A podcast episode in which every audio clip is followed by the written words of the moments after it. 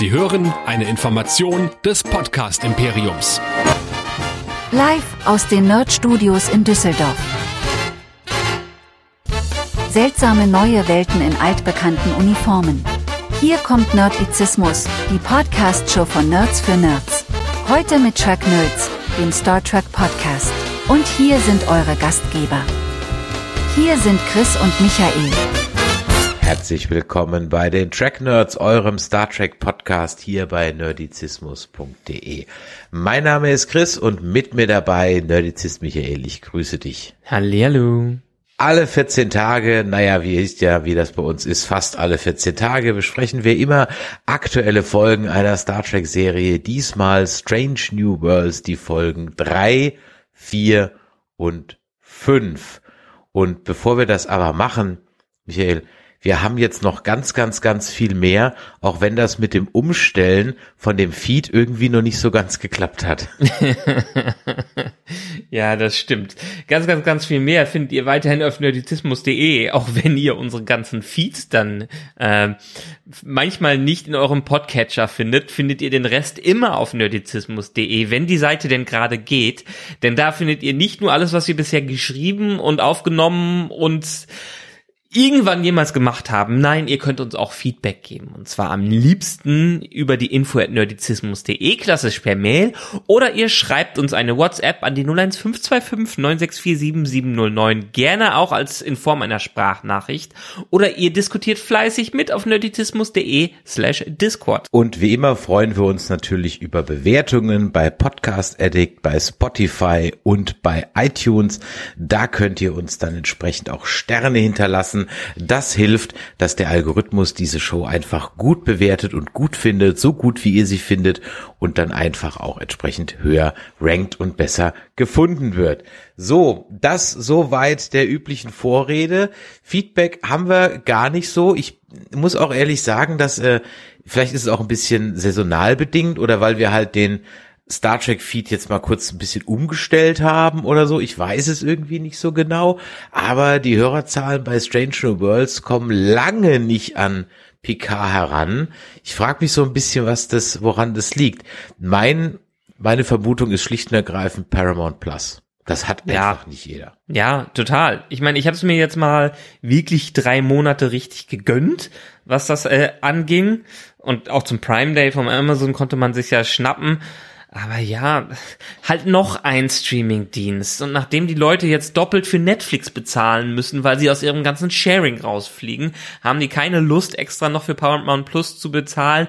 Außerdem hatten wir ja weiterhin das Problem, dass Strange New Worlds ja allein bei der ersten Staffel ewig gebraucht hat, um überhaupt in Deutschland rauszukommen. Also bei den meisten ist es gar nicht auf dem Radar, was das, äh, was das angeht, was eine Schande ist. Ja, absolut. Dann kommt ja noch dazu, dass du aus besagten Steuergründen, die ich endlich mal recherchieren will, ich, aber ich habe es auf den ersten Blick nicht gefunden. Vielleicht weißt du das ja. Was sind denn diese steuerlichen Gründe, warum man Serien dann aus dem äh, aus dem Streaming rausnimmt, obwohl sie ja originär zu einem selbst gehören, man dafür also keine großen Lizenzgebühren zahlen muss mhm. und sie ja eigentlich dann auch ein, eine Anthology Sammlung im Rahmen von so einem Streaming, wo ich ja dann sage, okay, ich hätte gerne alle Bond-Filme, ich hätte gerne alle Star Trek-Filme, alle mhm. Star Wars-Filme, dass es dann das eben kaputt macht. Also ich meine, es sind natürlich Kosten, klar, auch da muss man dann die Schauspieler rückvergüten etc. pp. Aber das ist ja alles ja, noch so ja schwammig. Eben nicht. Das ist ja eben Sache. genau. Ich wollte gerade sagen, das richtig genau. Das ist ja halt eben alles noch so schwammig, weil ja. ähm, niemand seine Zahlen veröffentlicht und deswegen ja die Schauspieler aktuell auch gerade im Streik sind, genauso wie die Autoren. Genau, also das Streaming hat so einiges verkackt, nicht nur in der Pandemie, auch nachher. Alle wollten auf dieses Netflix-Modell aufspringen und das ist jetzt nach hinten losgegangen. Und ja, dieses Abschreiben der ganzen Sachen, also dass äh, jetzt jede Menge Dinge verschwinden. Ich habe es ehrlich gesagt bei Paramount Plus in Deutschland noch nicht geschaut. Ist da auch Prodigy runter oder das ist eine der Sachen, ja, die eigentlich ja, ja, ja, doch, doch. Also ich habe jetzt nicht explizit nachgeguckt, aber es hieß, dass es noch fünf, also vor ein paar Wochen hieß es noch fünf Tage dann okay. habe ich es noch eben schnell zu Ende geguckt und ich habe jetzt nicht nachgeschaut, ob es noch da ist, aber meines Wissens ist es weg. Ja, okay. Also, soweit ich das verstehe, das ist natürlich noch eine ganz eigene US-Geschichte, was das angeht. Ähm, können die gewisse Sachen einfach als Abschreibungsobjekt ins Nirgendwo verschwinden lassen. Also ich gehe davon aus, dass sie irgendwelche Steuern zahlen müssen, wenn das Ganze gesendet wird und irgendwelche anderen Kosten noch dabei sind, sei es Lizenzierung, sei es irgendwelche Leute, die bezahlt werden müssen. Und das müssen sie scheinbar alles nicht und können das irgendwie von der Steuer abschreiben, wenn sie es im Vault verschwinden lassen, also im Tresor, was das angeht. Aber naja, man munkelt ja, dass sie es rumshoppen, dass es irgendwo anders hingehen soll. Aber scheinbar ist dieses System irgendwie so, dass wenn man es dann nicht veröffentlicht und sagt, hey, wir haben hier Scheiße gebaut, soll keiner sehen, aber dafür brauchen wir auch keine Steuer zahlen oder können wir abschreiben, scheint das so zu gehen. Ich kann es mal fürs nächste Mal nachschauen. Ist ein ganz guter Punkt, was das dann bedeutet, weil bei uns ist es ja eher so, wir schaffen was an und schreiben es ab. Aber das scheint noch irgendwie anders zu funktionieren. Anscheinend. Also das würde mich wirklich interessieren. Vielleicht schlägst du das mal nach und dann haben wir da mal etwas ja Licht ins Dunkel gebracht. Denn ich habe manchmal das Gefühl, es wird einfach so reingeworfen so mhm. als Ausrede für alles, ohne dass man eigentlich irgendwie so genau hinterfragt, warum das Ganze eigentlich stattfindet. Wir hatten es ja schon mit dem Batgirl-Film, der komplett im äh, Vault verschwunden ist, also im Tresor. Es gab ja früher gibt's ja auch noch, oder es gibt ja auch noch den Giftschrank, da kommen natürlich dann Sachen rein, die keiner mehr sehen darf. Ja, äh, also das natürlich auch, aber das ist ja hier eben nicht so der Fall. Also ja. äh, ich bin mal gespannt, ne, was du da so zutage förderst. Ja, zu, zumindest kann man da sagen, also Paramount Plus ist ja nicht, sind ja nicht mehr die einzigen, die das machen. HBO macht das, Paramount Plus macht das. Disney hat jetzt sogar Sachen runtergeschmissen, die erst sechs Wochen im Streaming-Service drin, war, äh, drin waren, was noch das krasseste ist.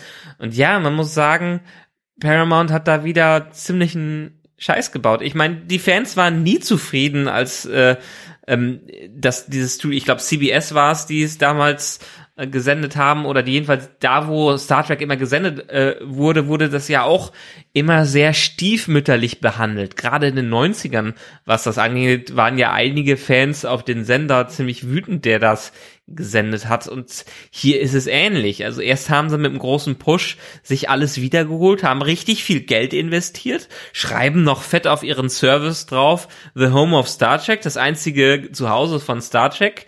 Und jetzt war's das jetzt so langsam, weil das nicht mal scheinbar ansatzweise profitabel ist, was du ja immer mal wieder gemutmaßt hast, äh, allein durch deine Google Analytics Sachen oder deine Google Trends Sachen, die da sind. Und scheinbar scheint es es jetzt zu bestätigen. Und diesen, also ich gehe da ganz stark davon aus, weil Star Trek einfach nicht so ein so ein Massenfranchise ist wie alles andere, dass es jetzt in Zukunft dafür für, äh, zuführen wird, dass wir Star Trek doch wieder auf anderen Streaming-Diensten zuhauf sehen werden.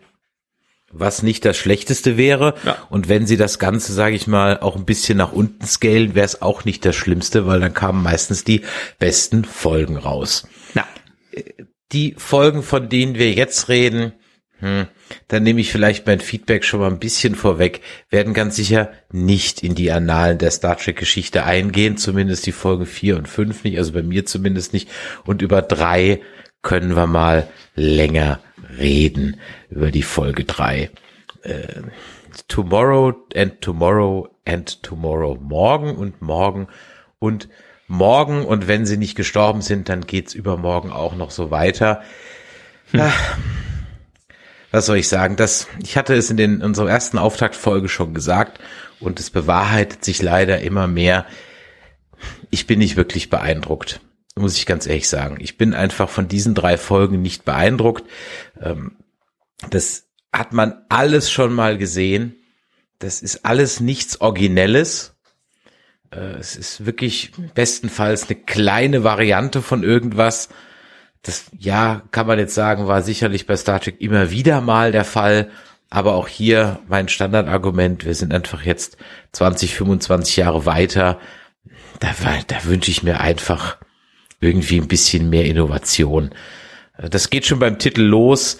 Uh, Tomorrow and Tomorrow and Tomorrow ist ein Zitat aus Macbeth, ist im Grunde genommen einfach nur die TOS-Folge All Our Yesterdays, sogar die gleiche Szene vom Macbeth.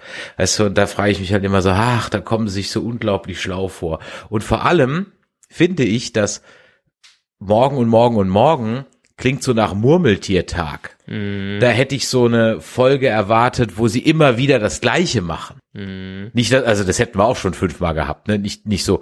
Aber für, für mich passt der Titel überhaupt nicht, außer dass irgendjemand da ganz besonders schlau sein wollte.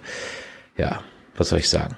Ich war mhm. von dieser, neben den Implikationen auf den Lore, von denen war, denen ich gleich noch ein bisschen was zu sage. Ja. Das, das war mein erstes Urteil zu dieser, zu dieser Folge. Es war irgendwie okay. Es war nicht so schlimm wie der Ausflug unserer Crew Picard in Staffel 2 ins LA der Gegenwart. Das war ja ein absoluter Tiefpunkt.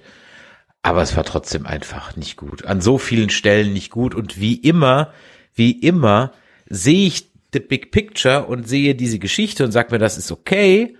Und im Detail, in den kleinen Bits and Pieces, da versagen sie dann so unglaublich krass.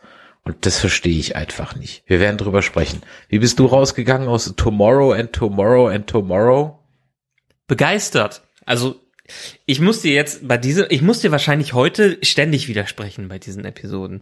Okay, ich bin weil, gespannt. Weil für mich, also ich stimme dir zu in gewissen Dingen, dass man durchaus bei Story-Elementen ja, optimieren kann. Und dass natürlich wir das in einer gewissen Art und Weise diese Episode, die nächste und die übernächste in anderen Formen gesehen haben. Schon diverse Male in diversen Sci-Fi-Serien, nicht nur bei Star Trek. Da denke ich vor allen Dingen jetzt an die Lotus Eater Episode, dann muss ich immer an die Stargate SG1 Episode denken, wo sie auf diesem ähm, Planeten in irgendeiner Mine arbeiten müssen und nicht mehr wissen, wer sie sind, so ungefähr. Aber jein, also ja, hat man gesehen, aber was diese Serie äh, Strange New World für mich einfach perfekt macht und das das lässt mich alles andere vergessen, sind die Charaktere und die Atmosphäre. Und da geht hier nichts drüber. Selbst man kann sich über diesen Kirk streiten, aber man kann auch sagen, dass es eine andere Version von einem Kirk ist. Man kann darüber streiten, dass sie wieder irgendwie in die Gegenwart gegangen sind, aber ich fand, hier hat es im Gegensatz zu anderen Gegenwarten sehr gut gepasst und dass man doch noch ein bisschen ein Stück von dieser Zukunft äh, damit reingenommen hat und dass man versucht, ein bisschen das um die organischen Kriege nochmal wieder gerade zu rücken, was ja, wo sich keine Star Trek Serie mit bekleckert hat, was das alles äh, angeht. Aber für mich hat die Atmosphäre gepasst. Für mich haben die Charaktere gepasst. Das ist eine so dermaßen starke Lahn-Episode. Ich fand die Schauspielerin okay bisher und ich fand schade, dass man noch nicht so viel von ihr gesehen hat. Man man hat wirklich, sie war eher der Nebencharakter, was das angeht. Hier hat sie endlich, und das muss ich auch loben an diesen drei Episoden, hier haben Nebencharaktere den Fokus bekommen und jemand wie Laan wurde ausgearbeitet und wir erfahren mehr über ihr Innenleben. Man erfährt vielleicht nicht so viel von ihrer Backstory, aber man erfährt, wer sie ist und das finde ich, das Wichtige daran.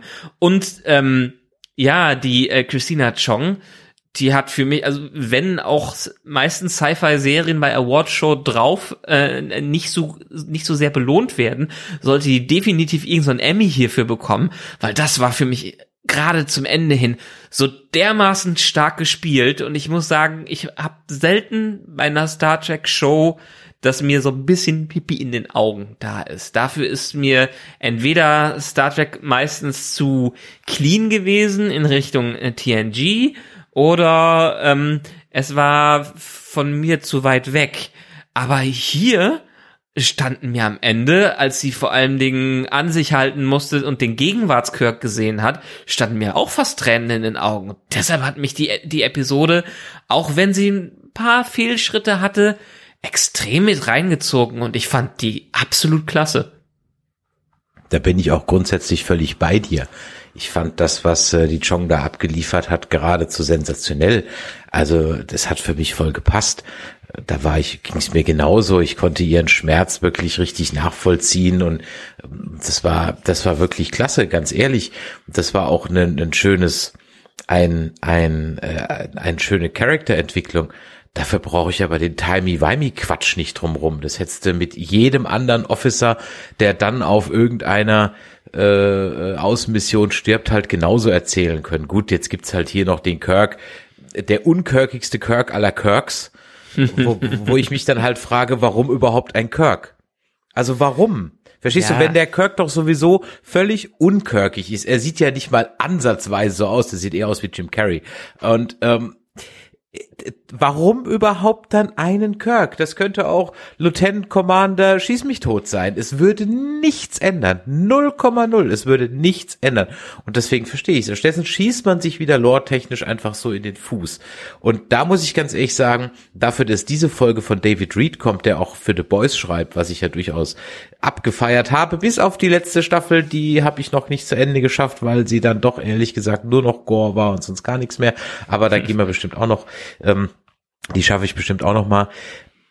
Das kann der schon deutlich besser. Und ich vermisse einfach im Moment bei diesen drei Folgen so das Track und die Stars, also ne, das ist Star Trek, sondern wir gehen halt wieder mal zurück. Und die Geschichte von Lan, so viele Fragen ich dazu auch habe, ja, die fand ich ja grundsätzlich erstmal völlig in Ordnung. Da habe ich ja auch gar nichts, gar nichts dran. Die- Das funktioniert für mich im Grunde auf allen Ebenen. Auch wenn ich jetzt rein rational fragen muss, ja, dann änder halt deinen Namen. äh, g- ganz ehrlich, dann nenn dich halt anders. Wenn es dir so auf den Sack geht, ja, dass du halt Hitler oder Mussolini oder Stalin mit Nachnamen heißt, dann änder deinen verdammten Namen. Also, Ja.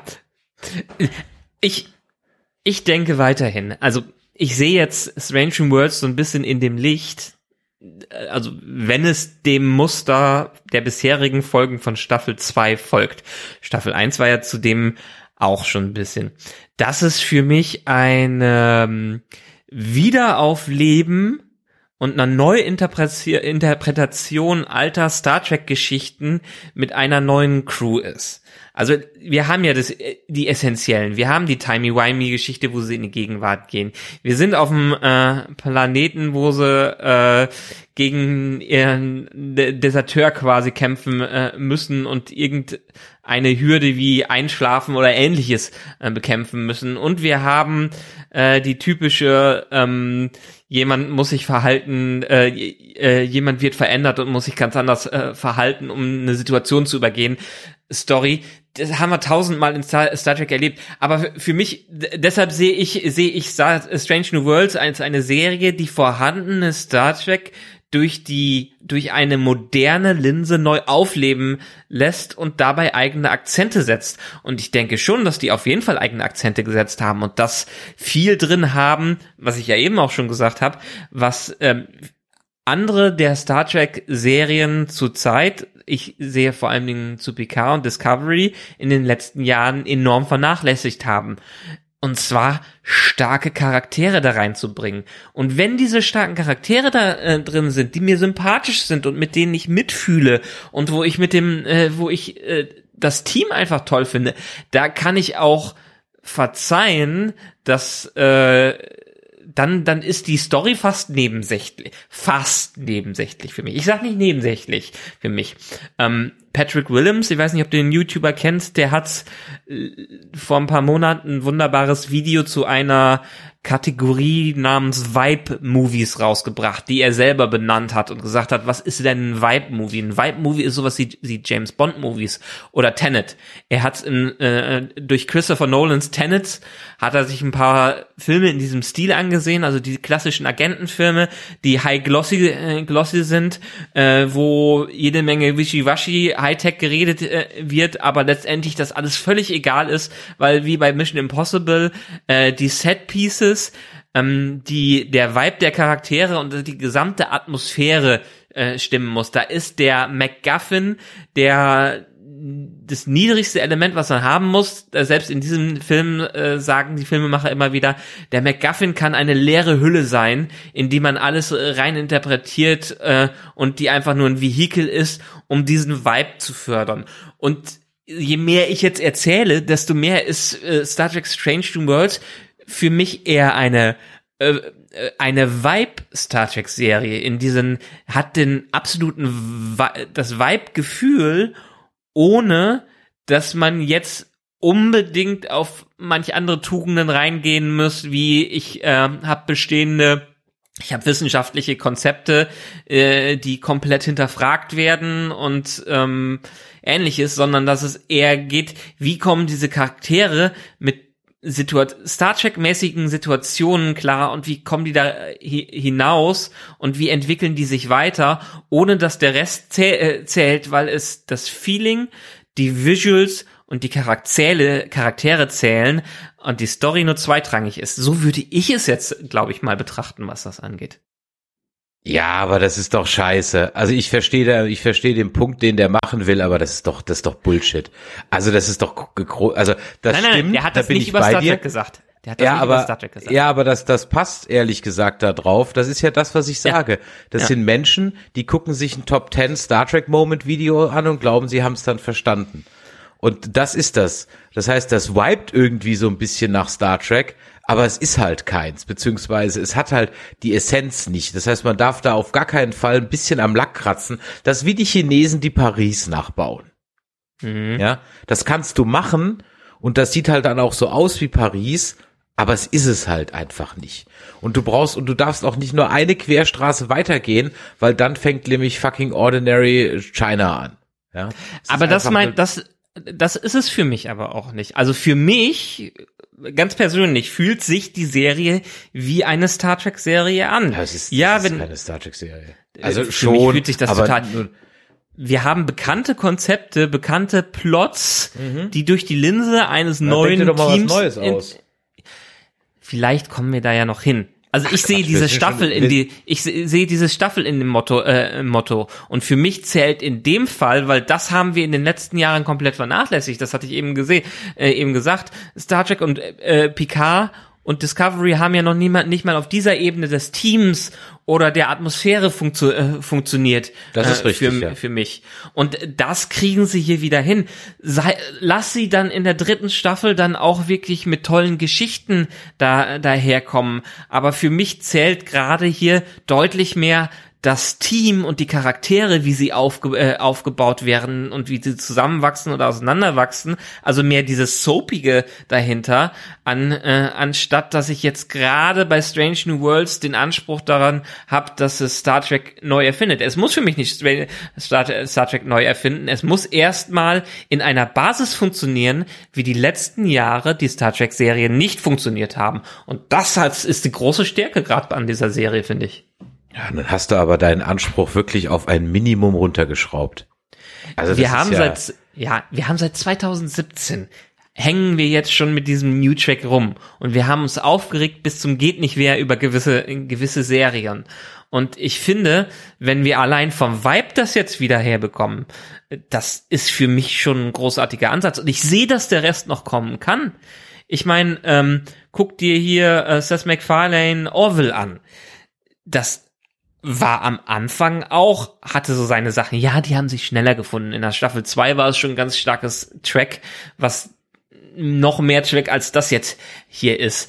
Ähm, aber ich finde für, für die Serie, für das, was sie in diesem Team als, als Brückenteam, als Crew zusammenbekommen, hat das für mich zehnmal mehr Star Trek Feeling als alles, was wir in den letzten fünf Ja, Jahren präsentiert da, bekommen. äh, Da bin ich ja bei dir. Da Ja. bin ich, da bin ich ja grundsätzlich bei dir. Da bin ich auch äh, ich, ich vollkommen d'accord. Aber ich hatte halt eben, sagen wir es mal so, Mitte der zweiten Staffel hätte ich jetzt dann doch langsam gerne mal den Bogen, dass man den raus hat, vor allem weil man ja genug Blaupausen hat. Und dafür passt für mich so ein bisschen. Also es ist ja das, was ich schon immer wieder gesagt habe. Ja, Das gilt auch für Star Wars und andere Dinge auch. Es gibt diesen Sandkasten und man macht nichts draus. Man ist einfach obsessiv, hängt man an Kirk und Khan dran, als, als ob es nichts anderes gäbe. Und dem Borg. Das ist so, so das ist, als ob es nichts anderes gäbe. Und man muss ja dafür am Ende des Tages ja sogar Enterprise dann noch feiern, dass sie mit diesem Cindy War mal was Neues gemacht haben. Ja. Und, und, oder äh, Deep Space Nine, die sich halt das Dominion ausgedacht haben und so weiter. Jetzt waren Moment, bei Voyager aber die- Enterprise, er hat in der Ja. dritten Staffel das gemacht. Wir hatten Ja, natürlich, 40, klar. 40 Episoden vorher. ja, ne? ich weiß, fand ich. Hier und, sind äh, wir jetzt in der 27. Episode so ungefähr. Naja, du bist bei Strange Worlds bist du erst in der 15. oder in der, in der 13. oder sowas. Nein, also wir hatten ja, wir hatten ja, äh, genau, wir hatten zehn Folgen, glaube ich, bei dem, stimmt, wir sind ja erst bei der 13. Ja, oder 14. Ja, eben. Und ja. Äh, wenn zum Beispiel Enterprise oder äh, TNG nach dem bewertet worden wären, dann hätten wir gleich aufgeben können. Ja, nochmal, ne? Aber man hat das Wissen von Enterprise und TNG. Man kann nicht sagen, man fängt halt nochmal von vorne an.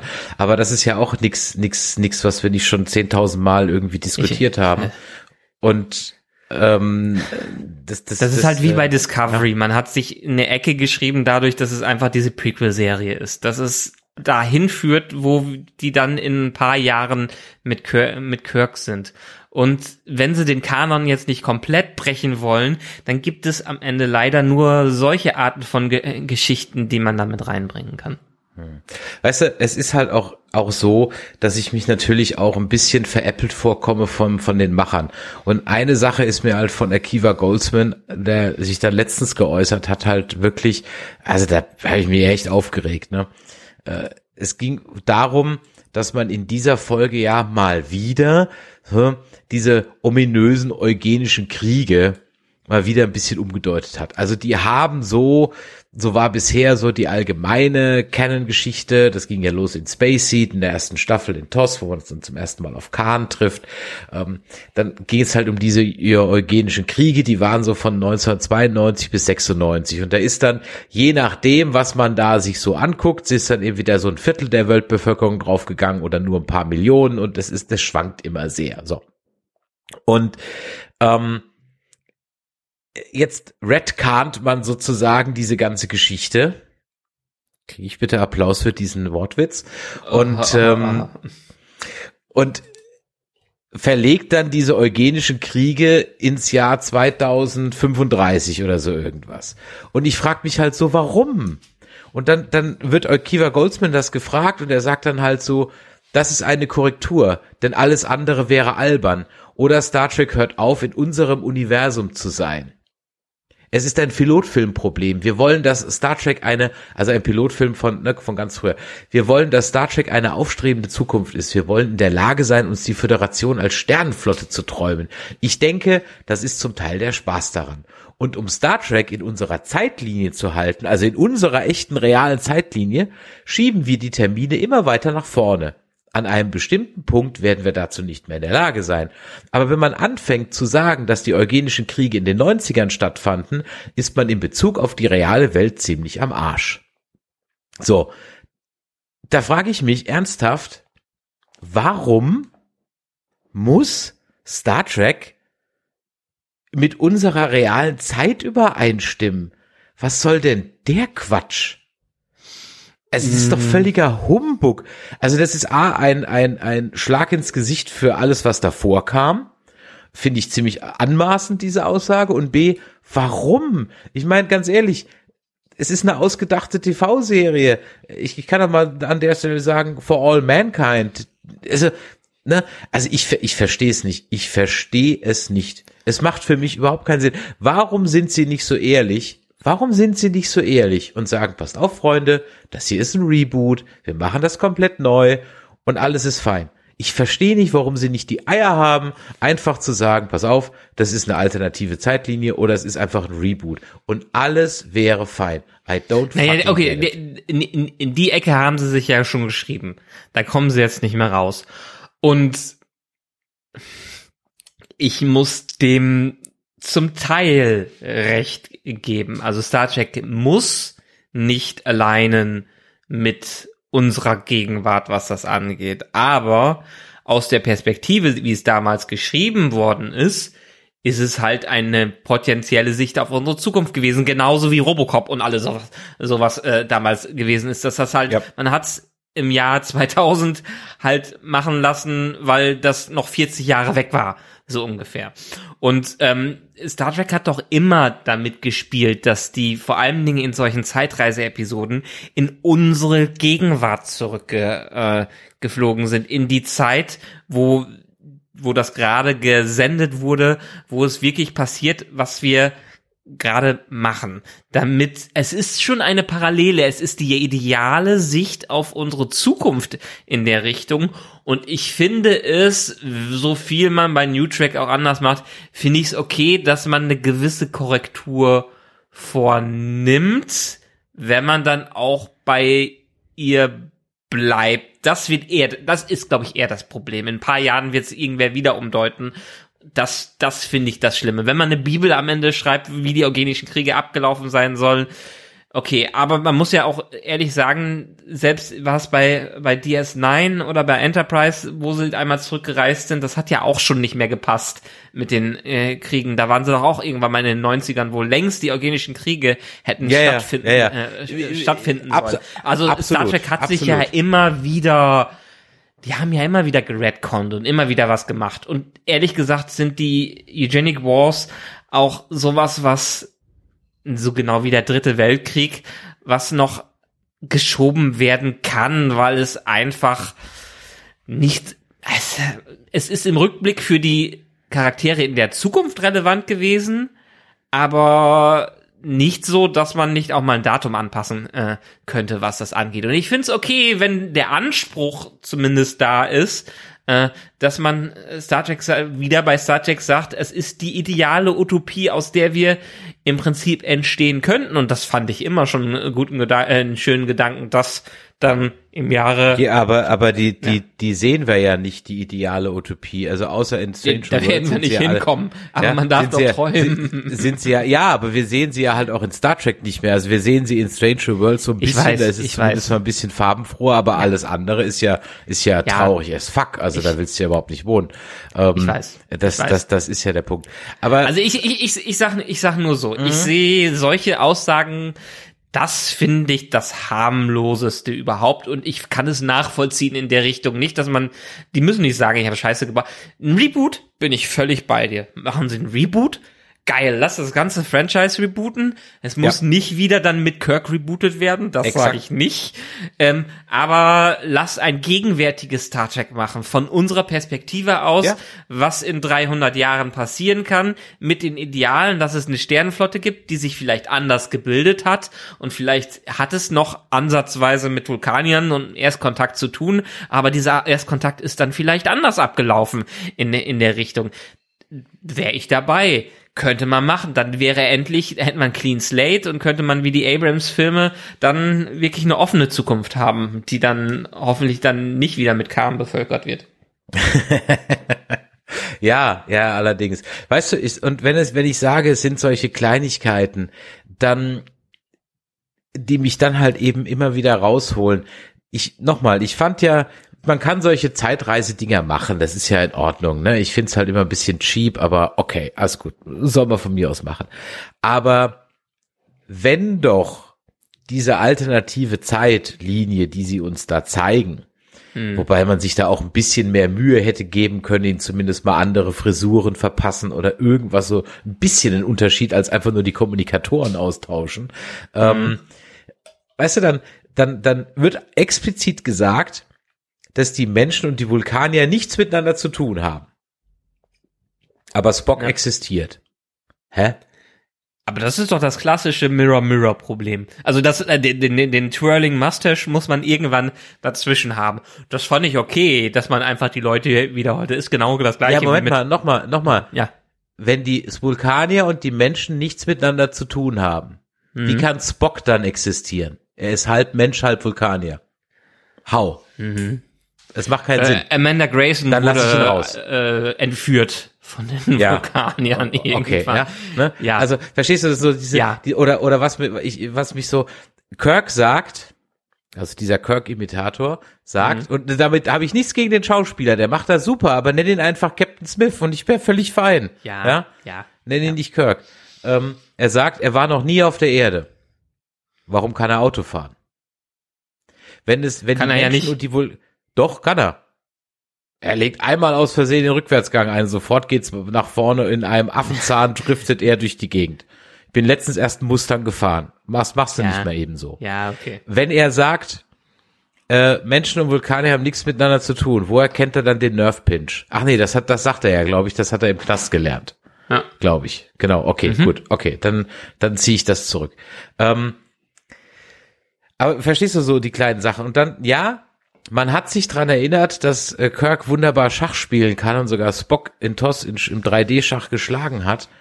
Aber wie viel Geld verdient man bitte beim Schachspielen am Hafen gegen irgendwelche Amateure? Ja, Dass man also sich dann die Luxus-Suite im Hilton leisten kann mit Ausblick auf die Bay? Ja. Ah, come on. Vor, vor allem Dingen muss einem das irgendwann dann mal doch der Gruppe auffallen und dann geben die kein Geld mehr gegen den Großmeister aus. So ungefähr. Eben. Ja. Das alles, alles okay. Ich kann die ganzen Sachen verstehen, aber es ist für mich eher noch wie die halt Mirrorverse. nie eintauchen, ne? Es ist wie die Mirrorverse-Episoden. Du, bi- also du, du lässt dich nicht reinziehen in das Ganze. Wenn man über diese Mirrorverse-Episoden mal nachdenken würde, wie viel da einfach nicht passt, dass die trotzdem noch alle auf Ja. DS9, DS9 Ja. sind und trotzdem Ja. alle ihre Positionen haben. Das wird in einem Nebensatz ganz kurz gesagt, bla bla bla. Aber, Aber- die hätten ja auch ganz andere Lebensabläufe haben können. Dass vor allen Dingen auch noch jedes Mal genau die, das Mirror Universe, Universe genau parallel zu den Figuren passt, die da hinüber, hinübergehen. Und ehrlich gesagt, Aber hier das hat mich bei den Mirrorverse-Episoden nicht gestört. Ja. Und das hat mich bei diesen Episoden auch nicht gestört. Ja, ich habe mich ein bisschen gesagt, ah, muss ich wirklich, hätte sich vielleicht nochmal anders, äh, hätte einen äh, Bankautomaten hacken können, so ungefähr. Ja, das wäre oder nachvollziehbarer. Poker spielen. Beim Poker sind die Summen größer. Genau, beim Pokerspielen sind, sind auch die, aber die Chancen auch entsprechend anders, was, was das angeht. Ja, aber ich habe das, ich habe das als ähm, ich habe das als Story vorangehen gehen gesehen und mir ging es dann in dem Fall, wie gesagt, die, das war auch gar nicht der Fokus der Episode. Die hatten ein bisschen Spaß dabei, hatten eine schöne Montage mit drin, muss man immer dabei haben. Und äh, dann geht's eigentlich zu dem eigentlichen Punkt der Episode und zwar Lans Innenleben ähm, zu erforschen. Und dann kann man, so kitschig ist es auch ist, so einen jungen Kahn da auftreten zu lassen, ist es dann doch wieder eher dieses klassische Problem, würdest du in die Vergangenheit zurückreisen und einen unschuldigen, äh, ein unschuldiges Adolf Hitler Kind treffen, würdest du es erschießen? Ja, ja, das ist schon klar. Aber dafür macht diese, diese Fragestellung halt nur den kleinsten Teil der Folge aus, weißt du? Ja. Äh, das, die Frage kann man stellen und ich finde die Frage auch extrem Star Trekig und die Frage finde ich auch grundsätzlich super und die kann man in verschiedene Richtungen diskutieren. Aber sie ist halt hier einfach nur so, wie so oft im Grunde genommen nur so reingeworfen, aber man beschäftigt sich halt nicht wirklich damit, sondern sie trifft halt dann in dem Fall kurz eine Entscheidung und tut's halt nicht und, und geht halt dann. Und ähm, ja, aber es sind so Kleinigkeiten. Ich weiß, ich bin ja. nitpicky. Ich weiß, ich weiß, ich weiß, ich weiß. Aber du hast gerade eben gesagt, hier das Mirrorverse, ne? Ja. beim Mirrorverse, aber sind mir einfach nie, verstehst du, sie müssen den Satz ja nicht reinbringen von Kirk, ich war nie auf der Erde. Wenn ich ihn nicht reinbringe, gehe ich davon aus, dass auch dieser Kirk in Iowa geboren wurde und den die die äh, die die, die Cobra seines Onkels zu Schrott gefahren hat, wie in 2009er Track. So, aber dadurch, dass sie explizit sagen, ich war noch nie auf der Erde und ich bin auf einer Raumstation geboren, frage ich mich, woher kann er Auto fahren? Und es geht ja noch weiter. Da hast du diese kleinen Bits and Pieces. Dann hast du also diese Romulaner-Tante, die ja erst so als Verschwörungstante rüberkommt, ne? Mhm. Und die zeigt dann dieses Foto von dem Bird of Prey. Ne? Mhm.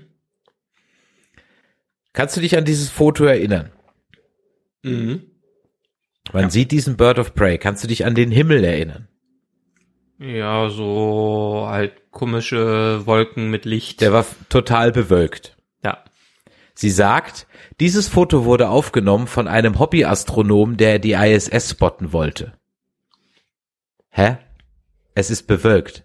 Warum sollte er rausgehen mit seiner Kamera und die ISS zu spotten, wenn es bewölkt ist? Makes no fucking sense. Verstehst du? Das sind diese, diese, diese Kleinigkeiten machen mich wahnsinnig. Die regen mich auf, weil es, weil es schlampig, weil es schlampig ist. Weil es schlampig ist. Weil es vermeidbar ist und weil es schlampig ist. Das sagt mir, da gibt sich jemand keine Mühe.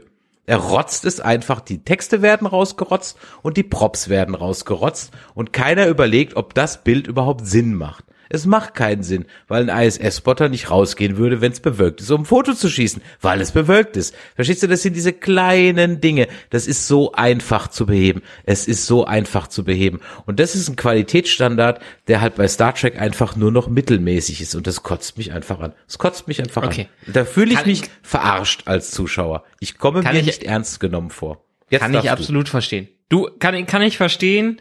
Und auch, äh, wenn du das jetzt so sagst, fällt mir das auch auf. Aber wie bei einem B, äh, D-Budget Actionfilm, wo mich andere Elemente mit reinziehen, hat mich das in dem Fall entsprechend gar nicht gestört. Die Story, die Folge fängt damit an, dass uns klar gemacht wird, Laan ist weiterhin ein Loner, die nicht mit dem Team klarkommt und die ihr eigenes äh, Ding macht. In dieser Episode wird sie gezw äh, und dass die aber auch Riesenprobleme damit hat, dass sie keine großen Verbindungen zu anderen aufnehmen kann, auch wegen ihrer Vergangenheit und weil sie damit psychisch zu, mit ihrer Herkunft und weil sie damit zu kämpfen hat. In dieser Episode wird sie damit konfrontiert, dass sie mit jemandem bonden muss, den sie erst ähm, nicht sympathisch findet, sich aber dann auf ihn einlässt in eine Situation, wo sie alleine ganz klar nicht überleben würde, sondern nur mit Hilfe eines Freundes. Diesen Freund macht sie, das wird zu etwas mehr als einem Freund und sie wird mit ihrer mit ihrer Herkunft konfrontiert und von den Story äh, und lernt am Ende daraus sich zu öffnen, auch wenn sie das äh, wieder verletzt äh, verletzt, weil das was sie wofür sie sich geöffnet hat, ist einfach nicht mehr dann ähm, in der Art und Weise, äh, wie sie es sich gewünscht hat, nicht mehr, äh, nicht mehr verfügbar, weil das da wieder schief gegangen ist. Aber sie hat was über sich gelernt, dass sie sich öffnen kann und dass sie äh, sich anderen Menschen anvertrauen kann. Und das ist das, das ist die Story für mich in dieser Episode. Und alles andere ist Beiwerk, um zu diesem Punkt hinzukommen. Und das finde ich von der Charakterisierung her stark. Und solche, solche Punkte mag vielleicht so ein Discovery als Idee gehabt haben für so einen Michael oder für irgendwen anderen, der da reinkommt. Aber sie haben es nie so konsequent und schön und äh, auch ähm, äh, auch natürlich aufeinander aufbauend hinbekommen, wie es zum Beispiel diese Episode bekommen hat. Die Charaktere passen für mich. Und das ist für mich dann am Ende das gewesen, warum mich diese Episode reingezogen hat und mich der Rest kein bisschen gestört hat. Fair enough, fair enough. Ähm, ich bin da einfach inzwischen schon dicken überkritisch, glaube ich. Schon, ich, es tut mir ja selber schon ein bisschen leid, aber ich, ich sehe die Sachen halt und denke mir so, boah, ja, und es wäre halt so, so einfach. Und diese Geschichte, töte ich äh, den äh, jungen Hitler oder tue ich es nicht, das ist ja auch. Wobei, wenn man jetzt Toss noch mal nimmt, ne, dann war der Khan ja gar nicht mal der schlimmste von diesen Tyrannen in den eugenischen Kriegen. Also der Ja. Spock und, und, und Kirk sind sogar ziemlicher Fan von ihm in, der Folge. ähm, also äh, ja, von daher, das, das hat sich auch noch mal alles ein bisschen äh, entwickelt. Aber ich, ich kauf's halt einfach nicht. Also Ich, ich, ich bin ja absolut bei dir, was diese LAN-Geschichte angeht, LAN-Geschichte angeht. Aber dafür brauche ich halt Timey-Wimey nicht. Und ähm, das könnte ich auch komplett anders erzählen. Und das hatten wir in den ersten zwei Folgen auch schon, wo man gesagt hat, hey, die Story ist eigentlich cool, aber wie ihr da hinkommt, ist so völlig over the top und überkonstruiert, dass die eigentliche Geschichte hinten runterfällt. Das ist hier für mich auch wieder. Es ist so völlig überkonstruiert, anstatt einfach eine kleine Episode zu erzählen, die auch rein an Bord der Enterprise spielen kann oder im Rahmen von einer äh, Außenmission oder so, ganz einfach, aber ohne eben dieses Timey-Wimey. Und ähm, ja, dann sind es natürlich auch so so so Casting-Entscheidungen. Also die Frau Romulus oder so, äh, die sagt, sie ist seit 92 auf der Erde. Wie alt ist die denn bitte schön? Also Ja, aber die Vulkanier, die, ich meine, hat man ja allein an äh, Spock gesehen, dass er auf, als ein Tier Ja, wahrscheinlich werden die keine Ahnung, ja wie-. Und Romulaner Ja, keine- sind ja verwandt. Genau. Keine, keine Ahnung, wie das mit, mit Romulanern ist, genau, ja. Ähm, aber auch, und dieser Temporal Agent, der braucht, wofür braucht der eigentlich Laan jetzt genau? Um die Tür zu öffnen? Kann der sich nicht hinten dran beamen? Es ist eine Holztür. Ähm, Und, und, und der Fingerab, was, was scannt denn dieses Ding? Den Fingerabdruck oder die DNA? Und wenn es auf Nunien Singh DNA gebuch, gebucht ist, dann kann das Kind doch einfach rausspazieren. Also, das ist einfach mhm. alles irgendwie so. Also, äh, das, das ist halt, das sind diese typischen äh, Sachen, die in so äh, Zeitreisegeschichten äh, stattfinden. Er braucht sie, weil sie in dieser Situation sein muss, weil es geschicht geschichtlich einfach so stattfinden muss, was, was das angeht. Und das sind dann halt wieder diese typischen äh, temporaler kalter Kriegssachen. Die Dinge müssen geschehen, wie sie geschehen sind, ansonsten wird alles verändert. Und dementsprechend passiert das hier auch. Und das, das fand ich recht spannend, ähm, die überhaupt generell wieder äh, zu sehen. Und wenn sie dieses Thema nochmal wieder aufnehmen mit denen, sei es in noch ein paar Laan-Episoden, wie sie auf sich aufgestellt ist. Und jede, jedes Mal mit einem anderen Kirk, bitte. jede, jede Zeitreise-Story mit einem neuen Kirk, in die sie sich neu, äh, neu verliebt. Dann bin ich absolut dabei und habe wieder Lust, weil das war auch ein Aspekt, den ich immer an Enterprise ziemlich geil fand, der leider ein bisschen dann runterfallen, äh, runtergefallen ist, dieses temporaler Kalter Krieg-Ding. Mhm. Ja, das stimmt allerdings. Auch wenn die Romulaner-Tante halt so ein klassischer Bond-Bösewicht ist, die halt einfach so voll ihren ganzen Plan erzählt. Ja, und ich habe mir dann auch an der Stelle nur so gedacht, warum, warum erzählt sie ihren Plan? Warum lügt sie La nicht einfach an? Sie braucht sie ja auch, um die Holztür zu öffnen, weil niemand eine Holztür öffnen kann anscheinend. Ähm, die war zu lange, die war 20, die war zehn Jahre da alleine. Die musste sich da rumschlagen und sagt, endlich bist du da, endlich kann ich das irgendwie mitteilen. Ja. Das ist der einzige Grund, warum ich hier bin und das soll jetzt sie, hätte sie, bitte auch irgendjemand ja, hören. Da hätte sie sich doch eine geile Lügengeschichte ausdecken können. Er hat gesagt, okay, pass auf, du musst mir jetzt helfen, du musst unbedingt diese Tür öffnen. Wenn du das machst, dann wird das Universum implodieren. Also sie bringt sie ja nicht mehr irgendwie in Versuchung. Stattdessen erzählt sie ihr halt frei raus, was Phase ist. Und ich denke mir so, das war jetzt die Gelegenheit, bei der du ihr alles hättest erzählen können und sie hätte es dir im Zweifel auch geglaubt. Ja, also, aber, ja. aber deshalb, deshalb sage ich, das Ganze ist ist so ein, Vi so ein Vibe Star Trek Ding für mich. Da sind viele Sachen ähnlich wie eine, wenn man so ein Mission Impossible auseinander nimmt, der passt, da passt was vorne und hinten nicht. Da sind Logiklücken bis zum geht nicht mehr, aber die, generell die Message, die mit damit rübergebracht wird, in der Visualisierung, in der Charakterisierung, in der gesamten Atmosphäre, die passt, äh, passt für mich. Und auch wenn ich mir andere Star Trek-Serien wünsche, passt diese, äh, diese Beschreibung auf eine gut funktionierende Vibe-Track-Serie für mich doch hier ganz gut. Okay, dann lassen wir mal Tomorrow, Tomorrow, Tomorrow hinter uns und gehen mal ähm, äh, mit äh, Odysseus auf Entdeckungsreise zu den Lotusessern. Ich muss gestehen, ich war ja als Kind durchaus bewandert in dieser ganzen Odysseus-Geschichte, weil ich immer unterwegs mit Odysseus geguckt habe. Das war so eine äh, Zeichentrick. Dokumentationsserie mit, also da gab es eine Crew, äh, mit so einem Kameramann und die sind mit einem Segelboot durchs Mittelmeer ähm, äh, die Odyssee von Odysseus nachgesaust. Und mhm. dazu gab es dann an den einzelnen Orten, wo dann irgendwas stattfinden sollte, immer kleine Zeichentrickfilme, die wurden in Reimform vorgetragen von Hans Klarin. Sehr schön, ja, unterwegs mit Odysseus, ganz großartig. Aber eine Sache hatte ich doch tatsächlich vergessen und du hast es gerade nochmal nachgeschlagen, weil ich mich fragte, wo kommt denn eigentlich der Titel her? Was sind denn die Lotusesser? Äh, du hast es nochmal nachgucken und ich muss sagen, ich habe das völlig vergessen. Also ich kann mich an die Geschichte noch erinnern, aber dass das was mit Lotus zu tun hatte, gar nicht mehr. Wer war noch mhm. mal die Lotophagen? Genau. Also ich muss ja sagen, meine gesamtes griechisches, griechisches Geschichtswissen und auch sehr viel Wissen habe ich immer nur durch die Linse von lustigen Taschenbüchern mitbekommen. Also alles haben mich für mich nicht Odysseus und Co. gemacht, sondern Donald Duck und Co., was das an, äh, anging. Und da waren die alten lustigen Taschenbücher noch großartig bis in die, sagen wir mal, 90er Jahre hin, bis in die 200er Bände sind zwischen 100 und 200 sind ein paar richtig gute LTBs rausgekommen, wo man sich teilweise die ganze äh, den ganzen Band her mit einem Thema beschäftigt hat. Und das ein Band war auch, ähm, da wurde Homers Odyssee nacherzählt mit Donald, der diese ganze Reise hinter sich hat. Und da kommen die auch zu einem äh, Punkt, wo die halt diese Früchte, Früchte des Lotusbaums essen und dabei vergessen, ähm, dass er zu seiner Frau zurück gehen möchte, also zu Daisy äh, zurück will und dafür die ganze Reise unternimmt. Und das ist dann entsprechend auch hier. Ähm, Odysseus landet äh, mit seinen äh, äh, Männern bei den Lophagen.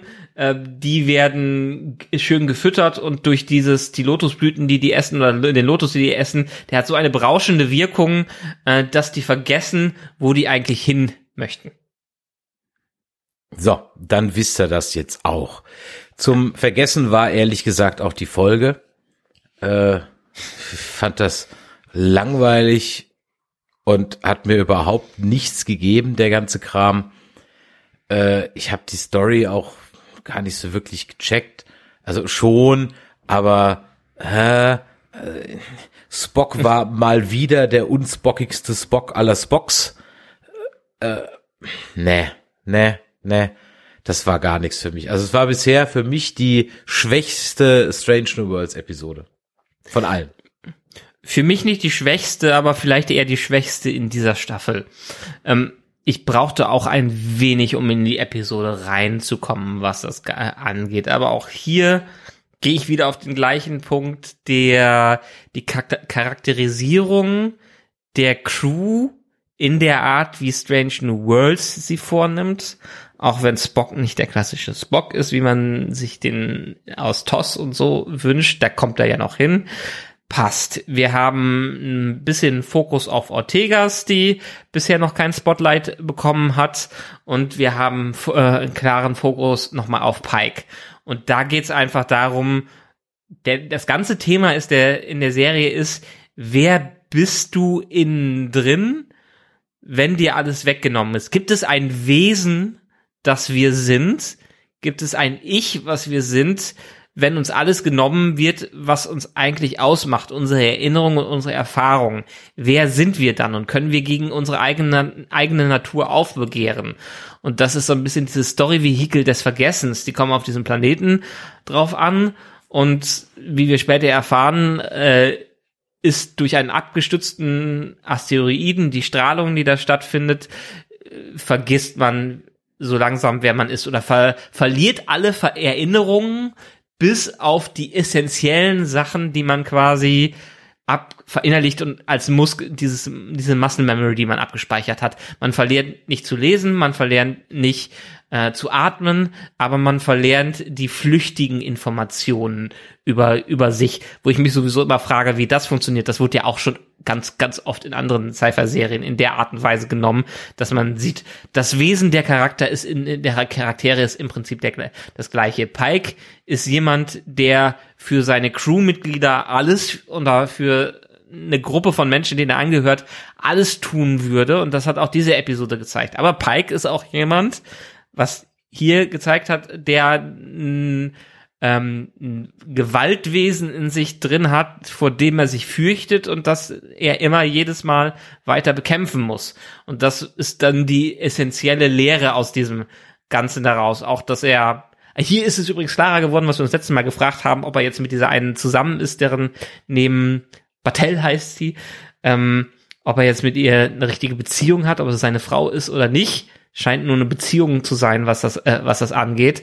Und das ist in essentiell eine Pike und okay, äh, eine Ortegas-Episode, wo sie erfahren, was sie als Wesen ausmacht und als Charaktere ausmacht, auch wenn sie manches vielleicht davon äh, bisher nicht so akzeptieren in der Art und Weise, wie es, äh, wie sie es leben. Ist Pike eigentlich der Captain oder der Smoothie an Bord? Naja, die besten Captains haben so immer gekocht für ihre Crew, was das angeht, ne? Ja. Wer hat, hat Archer nicht auch so viel gekocht? Nee, hier, hm. ähm, äh, Dings. Äh, DS9. Ähm, wie heißt er? Boah, wieso komme ich jetzt nicht auf seinen Namen? Unser Captain von DS9. Äh, scheiße. I'm drawing a blank hier. Helf mir mal eben kurz. Cisco. Äh, Cisco mhm. war doch auch so ein, so, so ein Kochfanatiker. Der war auch so ein Koch, oder? Ja, sein Vater halt, ne? Ja. Stimmt, sein Vater hatte das Restaurant und er hat versucht, ihm nachzuahmen, was das angeht. Genau, richtig. Ja, ja, ja. ganz genau. Äh, ja, ich weiß es nicht. Ich, ja, das kann man natürlich so sehen. Auch hier wieder. Hm, ich habe halt ich habe halt, wie gesagt, bei, bei Spock halt auch, also Spock hat mich am meisten aufgeregt in dieser, in dieser Folge. Äh, wie gesagt, mit, wie sie mit Spock grundsätzlich umgehen. Hm. Aber der, der war ja völlig un, nicht, nicht, nicht unbedingt relevant für die Folge. Der ist ja, ja doch, natürlich, gewesen. natürlich schon. Er, er steuert ja das Schiff mal wieder in das Asteroidenfeld der Woche.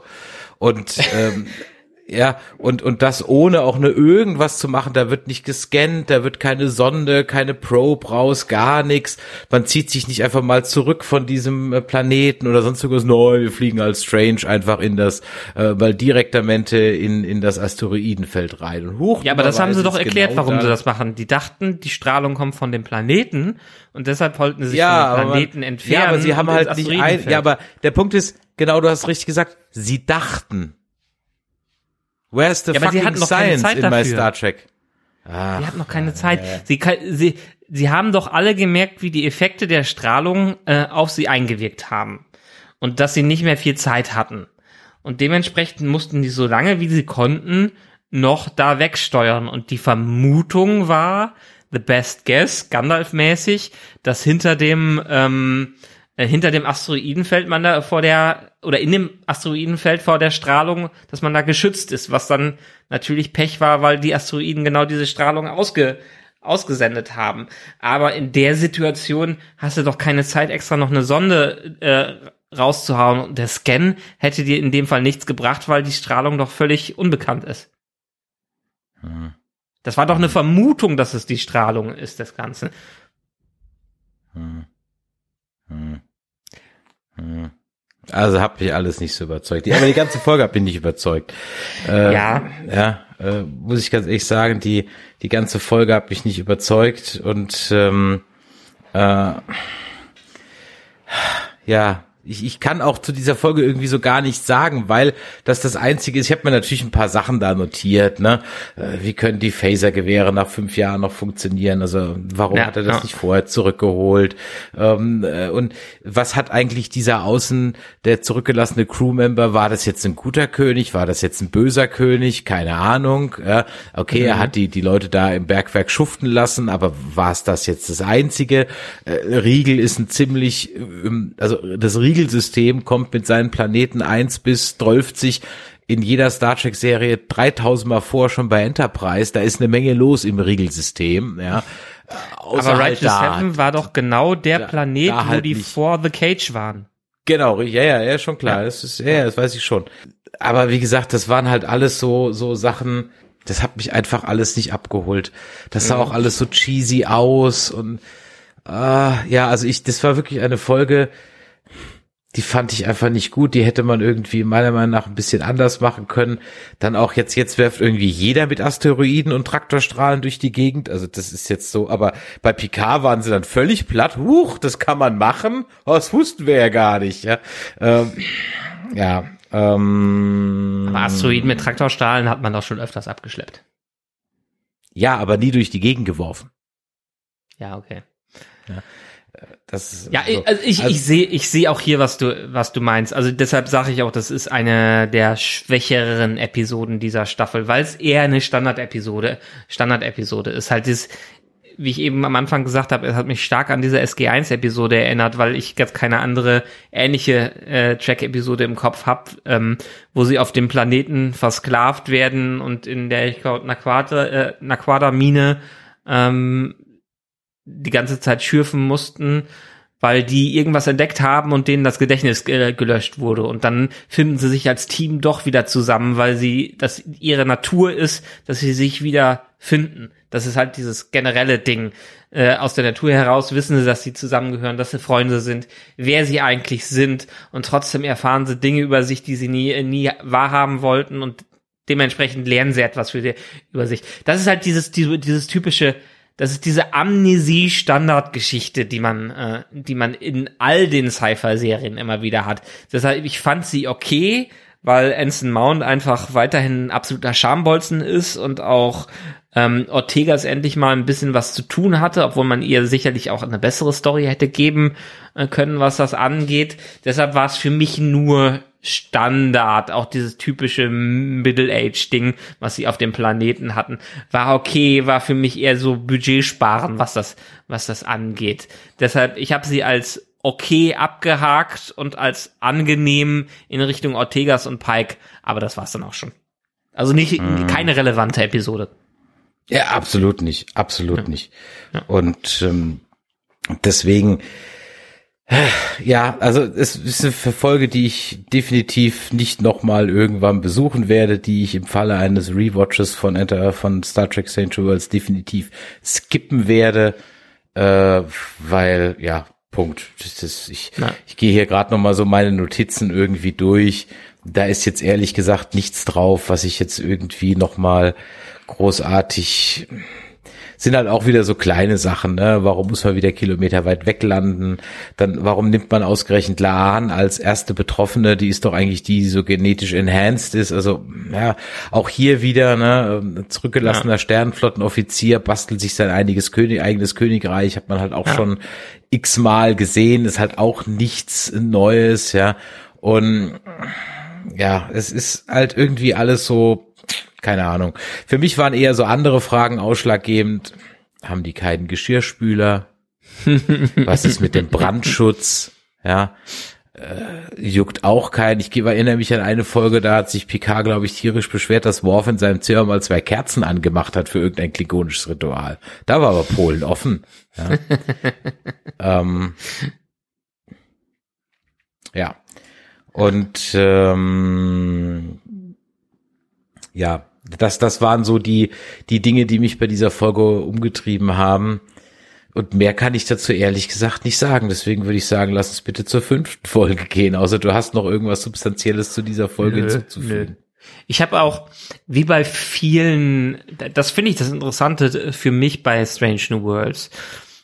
Ich schaue mir die Folgen irgendwann an und habe einen Moment, bis ich da reinkommen muss, weil ich sehe, die Story haben wir schon x-mal erlebt oder das ist ein Twist auf eine Star Trek, auf ein Star Trek Klischee, was wir schon tausendmal hatten.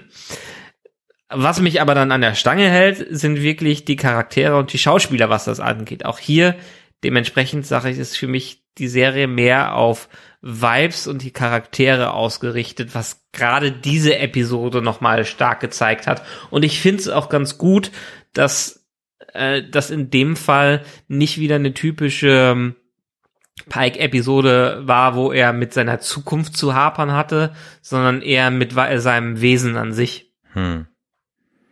Ja, okay. Für mich war das am Ende auch so unglaublich schnell gelöst. So, er ist dann halt in dem Schloss länger drin. Ach so, dann lässt die Wirkung nach. Okay, alles klar, danke, tschüss. We move ja. on now. Ja, ich habe es auch ehrlich gesagt gar nicht mitgekriegt. Ich glaube, ich war kurz und was zum Trinken holen in der Küche und dann komme ich zurück. Hä? Wie? Vorbei? Was jetzt passiert? Also, ja, hat er, hat er ja, hat der andere Officer ja erklärt, dass äh, ja, ja. einen das Gebäude da schützt und dass die Wirkung recht schnell eintritt, dass die Erinnerung zwar nicht alle direkt wiederkommen, dass das eine, alle für alle Erinnerungen eine Weile braucht, aber dass die Effekte ähm, sehr schnell eintreten da drin. Hm. Ja. Naja, also ja. lass uns bitte von zu Charade 7, gehen. Genau, lass uns Regel 7 verpassen und ver verlassen und zu den Charaden gehen, die ich leider auch nicht viel besser fand. ja, ich dachte, vom Trailer her dachte ich auch, nee, nicht schon wieder so eine Body-Swap-Geschichte. Aber am mhm. Ende war es halt dann auch wieder eine Spock-Geschichte. Spock wird halt mal wieder menschlich, oder was heißt mal wieder, weiß nicht, ob wir das schon mal hatten, aber hatten wir jetzt schon, weißt du, was ich lustig gefunden hätte? Ich meine, die Aliens sind jetzt einfach mal davon ausgegangen, dass Spock unnormal ist. Aber sie hätten ja auch vielleicht davon ausgehen können, dass, Schwester, dass Schwester Chapel die Norm ist und ihn einfach zur menschlichen Frau machen können. Das wäre mal witzig gewesen. da hätte ich gelacht. Ja. Aber ja. ja, was soll ich sagen? Auch hier wieder, es ist nichts Originelles. Es ist halt schon tausendmal gemacht. Been there, done that. Die Vulkanier sind halt jetzt allesamt die unvulkanigsten Vulkanier aller Vulkanier, also durch die Bank weg. Wieso? Ich, Naja, also der Mann äh, von ihr, von, von, von der Schwiegermutter, er ist doch wohl völlig unvulkanisch, wie er die ganze Zeit da beim Essen stibitzt und sich dann so kindisch freut und so, oh, das ist aber lecker, uiuiui. ja. Und sie ist halt auch einfach nur äh, eine random böse Schwiegermutter aus dem, aus dem Klischee-Drehbuch, äh, der, der Vulkanier, der von der Wissenschaftsakademie ist einfach nur rassistisch. Also ganz ehrlich, das hat für mich irgendwie alles nichts mit logischen Vulkaniern zu tun, ganz ehrlich. Aber das ist ja in der Serie auch nichts Neues. Und Spock ist halt auch völlig unspockig, was man ja machen kann. Das Dumme ist, er ist halt in jeder Folge völlig unspockig und dann wird's halt irgendwann langweilig. Also wenn er jetzt in jeder Folge einfach nicht so ist, wie man ihn kennt dann ist es halt auch nichts mehr Besonderes, wenn er dann halt mal was anderes macht. Also das ist für mich einfach viel zu, viel zu häufig. Weniger ist mehr. Ja.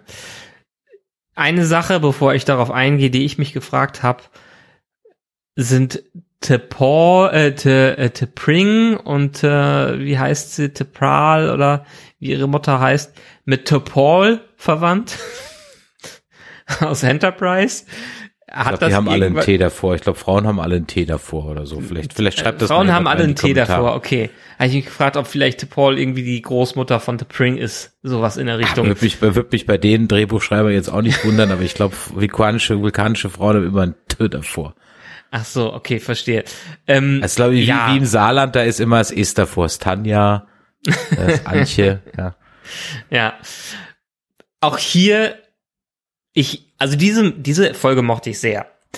Ich musste mich ein bisschen darüber wundern, dass wir in der Art und Weise schon wieder eine Spock-Episode bekommen, weil die hatten wir ja schon öfters jetzt in diesen zwei Staffeln, wo Spock sehr, wie du gerade gesagt hast, so Spock untypisch ist und dementsprechend in seine Probleme mit T'Pring ähm, rein stolpert. Insgesamt habe ich aber durchaus die Entwicklung gesehen, die sie damit erreichen wollten und zu welchem Punkt sie gekommen sind, weil sie endlich ja mal was entwickelt haben in der Beziehung zwischen Sheppel und ihm und Pring, was das angeht, obwohl man natürlich vom Kanon her weiß, dass er am Ende sich wohl doch für Pring entscheiden äh, wird nach einer gewissen Weile. Ähm, Ethan, wie heißt er, Ethan Peck oder wie der Schauspieler von Spock heißt, großartig auch wie, wieder hier ver, verhalten. Ich glaube, also so wie ich mir vorgestellt habe, diesen Switch zwischen dem sehr menschlichen Spock und dem spockigen Spock fand ich wunderbar gespielt und auch den Switch von dem menschlichen Spock, der versucht hat, wie ein Spock zu wirken, fand ich, fand ich toll geschauspielert. Das hat mich vollkommen überzeugt in der Art und Weise, was das angeht. Und auch diesen Arc fand ich, das heißt halt diese, dieses typische, man muss in eine Familiensituation rein, aber man verheimlicht etwas, äh, weil man denkt, dann geht das äh, Worst Case los. Und die, man muss es Spock am Ende auch wirklich, wie T'Pring gesagt hat, ein bisschen vorhalten ey, wir haben das doch schon dreimal erlebt. Wieso vertraust du mir denn nicht einfach und sagst mir den Scheiß? Ähm, aus den Gefühlen von Spock her kann ich's verstehen, aber T'Pring hat da vollkommen recht, als sie ihm das vor, äh, vorgewor vorgeworfen hat. Ähm, an sich fand ich auch hier wieder schön auf die Charakterisierung von äh, Sheppel und Spock eingegangen, die Beziehung von den dreien. Was ich mir aber noch mehr wünschen würde, und das haben wir bei Sheppel noch nicht erlebt, eine Folge, die nicht mit Spock zu tun hat, die wirklich auf ihren Charakter an sich eingeht, wo man am Anfang der Staffel ja erlebt hat, dass sie ja irgendwas in den Klingo äh, klingonischen Kriegen gemacht hat. Und immer wenn der Fokus auf ihr in diesen zwei Staffeln war, war es so die Beziehung in Richtung, ihre Gefühle in Richtung Spock hin. Und das finde ich das schade, auch wenn man sieht, wo es hingeht, wie sich's entwickelt hat, vermissen wir doch so ein bisschen was an ihr als eigenständigen Charakter. Ja, sie ist schon so ein bisschen reines Love Interest, ne? Ja. So ja. Vor allem habe ich mich halt gefragt, ich meine, der menschliche Spock ist jetzt, abgesehen von den Gefühlsballungen, doch eigentlich viel netter als der andere. Also warum will sie unbedingt den anderen wieder haben? hat sie, da, hat sie doch selber gesagt. Es fehlt halt ein Stück. Es ist nicht Spock. Ja, ja, Spock, ja, ne? ja, ja, ja, ja schon, man will halt immer das klar. haben, was man nicht haben kann, so unge ungefähr. Ne, auch hier die Amanda Grayson, die Darstellerin, die haben wir auch in, äh, in Discovery schon gesehen als Amanda Grayson. Fand ich hier, ich kann mich kaum dran erinnern, dass sie in Discovery aufgetaucht ist, aber ich fand hier als äh, Spocks Mutter auch schön darge dargestellt, fand ich fand ich toll. Echt? Also mir ich ich fand ich fand's eine runde Episode, auch wenn es halt auch wieder dieses Standardkonzept ist, hat es für mich ähnlich wie bei Tomorrow Tomorrow Tomorrow äh, Tomorrow Tomorrow and Tomorrow ähm, funktioniert von dem was die Charaktere und Schauspieler daraus gemacht haben und wie man sieht, wie einfach dieses Team auf dem Schi äh, Schiff als Familie weiter zusammenwächst und aneinander wächst. Und das, das habe ich so an den damaligen Shows geliebt, dass die Crews einfach dann mindestens nach drei Staffeln eine Familie waren. Hier ist es jetzt schon deutlich früher, als es in den Entwicklungen von den anderen Shows war, aber war, aber das war die einzige, die ich habe jetzt Prodigy nicht gesehen. Ähm, Lower Decks ist für mich in die Richtung gegangen, dass es eine Familie, dass es ein Team ist, was zusammengehört. Aber das hat diese Episode auch nochmal für mich unterstrichen. Und deshalb kann ich auch hier auf diese Kleinigkeiten verzichten, weil die Comedy und die Charaktere für mich das getroffen ha hat, was das Ganze hier ausmacht. Und ja, es wäre schön, wenn wir es nochmal irgendwas anderes dahin be hin, hinbekämen in dieser Staffel als das Retelling und dann nur auf die, die, das Zusammenwachsen der Crew hinzuarbeiten. Aber vielleicht kommen wir ja noch dahin. Ich meine, wir haben ja noch, wir haben ja noch fünf Episoden. Hm. Ja. Ja. Wo du gerade die Amanda Grayson ansprichst, ne? Ja, das war die gleiche Schauspielerin, aber warum muss ich aus der jetzt so eine Milf machen? Also, und die ist halt auch nur zehn Jahre älter als Ethan Peck, sieht aber fünf Jahre jünger aus als er. Das stimmt. ist für mich völlig fehlbesetzt. Also völlig, also fehl, nicht fehlbesetzt in dem Sinn, dass sie nicht schauspielern kann, sondern Mhm. vom Typecasting her völlig falsch, wenn du mich fragst. Oder man muss hier halt ihr ein paar graue Strähnen reinmachen oder so. Also, Mhm. nee, hat mir für mich 0,0 gehabt, mich auch voll rausgeholt. Ja, war so eine lustige Comedy-Folge, hahaha. Aber da muss ich halt dann ganz ehrlich sagen, jetzt haben wir fünf Folgen rum und davon kann man drei im weitesten Sinne irgendwie so ein bisschen als lustige Comedy-Folgen abhaken. Hm. Go on with the show. Ja, das, das ist ehrlich gesagt so mein Ding. Die Halbzeit ist rum und ich frage mich so, ja, wann geht denn jetzt mal irgendwie so mal ein bisschen was los hier? Also, verstehst du, sie haben, hätten sie halt jetzt nichts angedeutet, würde ich gar nicht danach fragen. Aber wenn sie halt so eine Gorn-Geschichte da in den Raum schmeißen, dann mach halt mal was damit. Aber es wird wahrscheinlich wieder nur die letzte halbe Stunde der letzten Folge sein. Ist für mich okay. Ich finde eher dann das Problem, dass wir eben nicht diese 20 Episoden haben oder 24, wie wir es früher ge gewohnt sind. Also während Discovery sehr stark versucht hat, nur auf dieses Serielle da zu gehen und wenig auf die Episoden der Wochen, geht Strange New Worlds völlig auf die, Ep die Standard-Episoden mit der Weiterentwicklung von Charakteren ein, anstatt eine große Story voranzutreiben. Ist für mich völlig in Ordnung, weil jetzt die Gorn interessant sind, aber für mich das Ganze das nicht ausmacht. Wenn wir jetzt meinetwegen eine Entwicklung in Staffel 3 hätten, wo wir einen größeren Arc von allem hätt, äh, bekommen, fände ich gut. Wenn wir dir jetzt den 20 Episoden lassen, um da wirklich, wie ich gerade schon öfters gesagt habe, eine Familie und eine tighte Crew rauszumachen, die man dann in Probleme reinschmeißt, in wirklich richtige Probleme, in ethische, moralische Fragen hineinwirft, Ja. die die Crew ans äh, an den Ra ans Rande an den Rande ihrer Möglichkeiten und an ihre Charaktere ranbringt, dann wäre es für mich erst recht eine runde Serie. Ansonsten ist es für mich gerade eine vibing feel good Track Serie.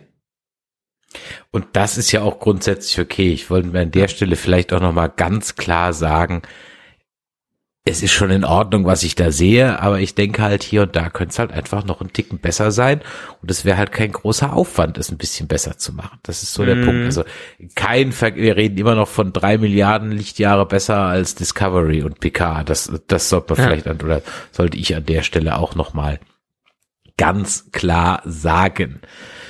Äh, ja, Deshalb, ich freue mich auf die nächsten äh, Folgen. Ich freue mich auf diese Staffel, die weiter gucken zu können. Und ich freue mich auch, wenn es bei diesen netten Episoden dabei bleibt und wir uns jede Episode nochmal mit irgendeinem anderen Teammitglied beschäftigen. Vielleicht sogar auch mit Bruder Kirk, dass einmal der näher charakterisiert wird, weil es ein kompletter Nebencharakter ist.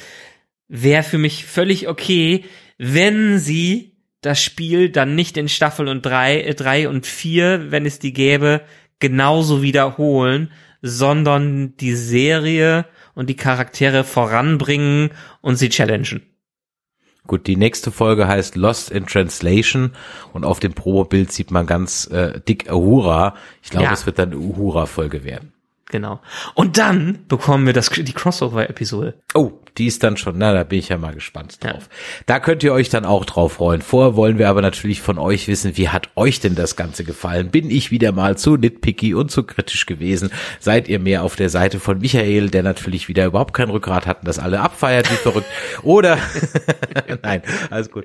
Oder äh, habt ihr eine ganz andere Meinung dazu? Dann schreibt sie uns an info@nerdizismus.de oder schickt uns eine Sprachnachricht oder eine Textnachricht an die 01525 964 7709. Da freuen wir uns natürlich auch über Nachrichten auf unserem Discord-Server nerdizismus.de slash Discord. Und dann gibt's noch eine klitzekleine Ankündigung zu machen. Die ein oder anderen werden es ja wissen, dass ich mit dem Chris von Last Geek Tonight eine kleine Show habe, nämlich äh, Nerdy Christmas. Und da könnt ihr euch schon mal den 20. Oktober vormerken, denn da werden wir eine klitzekleine Show äh, live machen in Essen im Rabbit Hole Theater. Es sind nicht viele Plätze, zwar 40 Plätze nur. Es wird eine ganz kleine kuschelige Sendung werden. Da gehen wir mal live on stage und probieren das mal aus, ob das wirklich so lustig ist, wie, wie, wie wir zwei meinen, dass es das ist. In diesem Sinne, Michael, dir vielen Dank dafür. Ähm, du hast vorhin gesagt, wir müssen über Secret Invasion nicht lange reden, dann werden wir das trotzdem noch die Tage machen. Wann ist denn das vorbei? Äh, ja, ich glaube, wir haben jetzt noch insgesamt drei Episoden oder zwei Okay. in irgendeiner Art und Weise. Ja, bin ich, bin ich kein Fan von. Ich würde lieber, lieber mit dir über den neuen Mission Impossible und vielleicht noch Oppenheimer reden. Ja, dann machen wir das in einem Doppelfeature auch noch. Da will ich ja auch auf jeden Fall noch reingehen. Ähm, Secret Invasion sollten wir vielleicht trotzdem noch irgendwie abhandeln. Vielleicht schaffe ich es auch irgendwann die Tage nochmal die Mandalorian-Folge von der FedCon zu schneiden. Und es geht natürlich auch mit The Walking Dead demnächst weiter, wobei ich glaube ich noch gar nicht weiß, ob es ein deutsches Startdatum gibt. Naja, ihr werdet das auf jeden Fall mitkriegen. In diesem Sinne, vielen Dank fürs Einschalten, vielen Dank für eure Zeit, vielen Dank fürs Zuhören. Vergesst die Bewertungen und die Empfehlungen an andere eure Freunde, Verwandten, Onkel, Tanten, Muttis und Omas und eure Hunde nicht. Und in diesem Sinne macht es gut. Bis dann. Tschüss. Ciao.